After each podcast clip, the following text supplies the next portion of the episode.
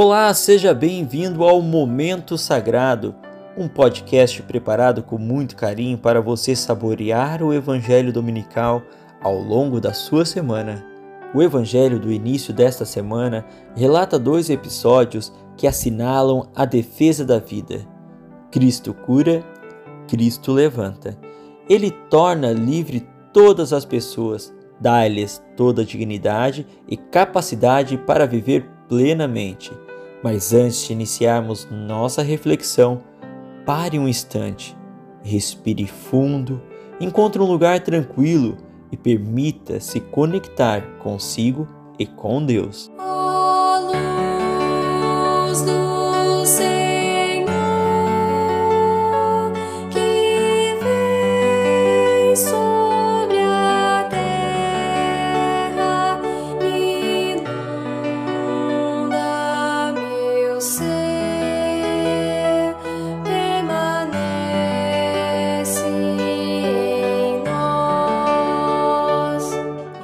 Nome do Pai, do Filho e do Espírito Santo. Amém.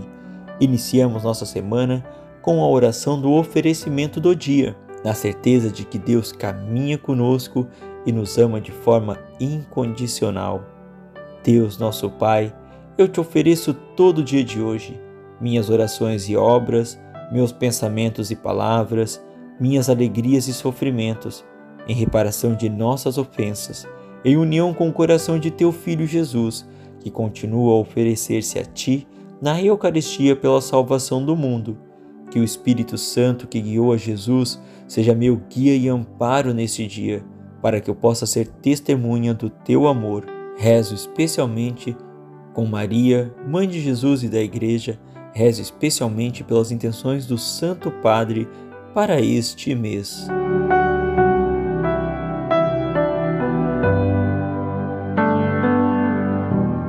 A palavra de Deus é lâmpada para os nossos pés, é luz para o nosso caminho. Ouçamos atentos o Evangelho. Fala, Senhor,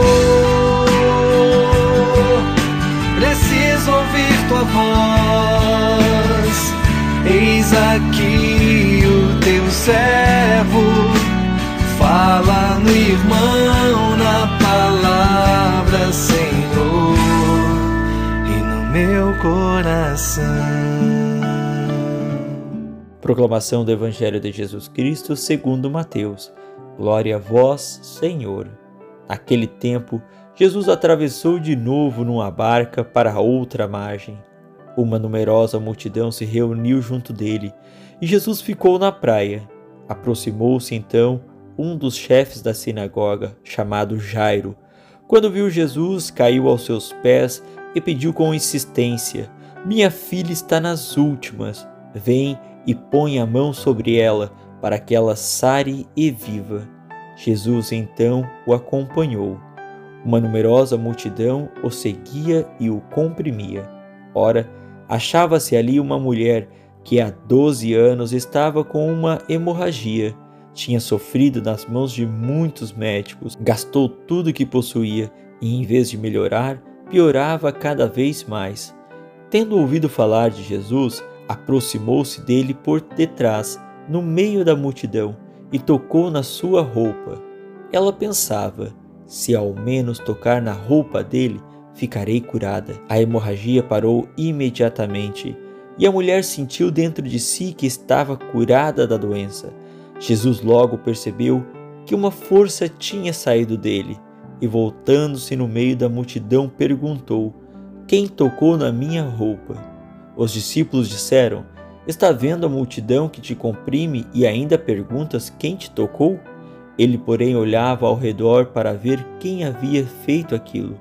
A mulher, cheia de medo e temendo, percebendo o que havia acontecido, veio e caiu aos pés de Jesus e contou-lhe toda a verdade. Ele lhe disse: Filha, a tua fé te curou. Vai em paz e fica curada desta doença. Ele estava ainda falando quando chegaram alguns da casa do chefe da sinagoga e disseram a Jairo: Tua filha morreu. Por que ainda incomodar o mestre?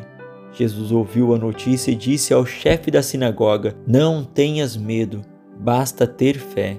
e não deixou que ninguém o acompanhasse a não ser Pedro, Tiago e seu irmão João. Quando chegaram à casa do chefe da sinagoga, Jesus viu a confusão e como estavam chorando e gritando.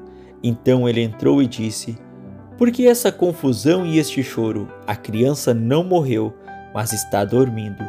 Começaram então a caçoar dele, mas ele mandou que todos saíssem, menos o pai e a mãe da menina, e os três discípulos que o acompanhavam. Depois entraram no quarto onde estava a criança. Jesus pegou na mão da menina e disse: Talita cum, que quer dizer: Menina, levanta-te. Ela levantou-se imediatamente e começou a andar, pois tinha doze anos.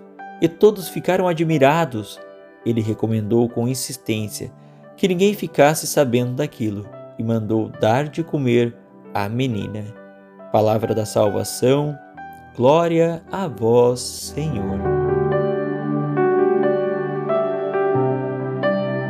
Jesus passou a outra margem. Uma grande multidão reuniu-se à sua volta. Chega um chefe da sinagoga. Para ti, Senhor, a multidão não é uma mera massa anônima a quem se dirige uma mensagem impessoal. Para ti, Senhor, trata-se de pessoas concretas, com rostos particulares. Chama cada um pelo seu nome. Tu sabes escutar, estar atento, permanecer disponível Vens dizer a todos e a cada um: Eu vim para que todos os homens tenham vida em abundância. As multidões reuniram-se à tua volta porque, talvez inconscientemente, encontravam em ti a verdadeira fonte da vida. É o caso de Jairo. Vem, imponha-lhe as mãos para que ela viva. É o caso da mulher. Se chegar a tocar-lhe, sereis salva. Tu vais ajudá-los a crescer na fé. A mulher, humanamente incurável, ousou violar a lei que a proibia de tocar alguém. Ela quer ser curada a todo custo. Ao tocar tuas vestes, é a fonte da vida que ela atinge. Desde então está curada. Mas tu não és um mágico que faz prodígios sem saber. Viraste para ela, queres fazê-la progredir na sua fé. Ela que esperava uma cura corporal, encontra em ti a salvação, a vida em plenitude. Jairo acaba de saber da morte de sua filha. Tu apoia-lo a sua caminhada. Não temas, crê somente. Segue-o até sua casa. Aproximas-te da sua filha inerte. Toma-la pela mão. Levanta-te. É a palavra da ressurreição. E a fonte da vida corre de novo nela a jovem começou a andar. Ele disse-lhes para lhe darem de comer. Os pais abalados não pensavam que a sua filha tinha fome. É a nós que tu te diriges também, convidando-nos para a tua Eucaristia. Tomai todos e comei. Isto é o meu corpo entregue por vós. Quem come da minha carne e bebe do meu sangue, viverá. Sagrado coração de Jesus, eu confio e espero em vós. Bem-aventurada Clélia Merlone, rogai por nós que tenhamos uma semana abençoada. Em nome do Pai, do Filho e do Espírito Santo. Amém.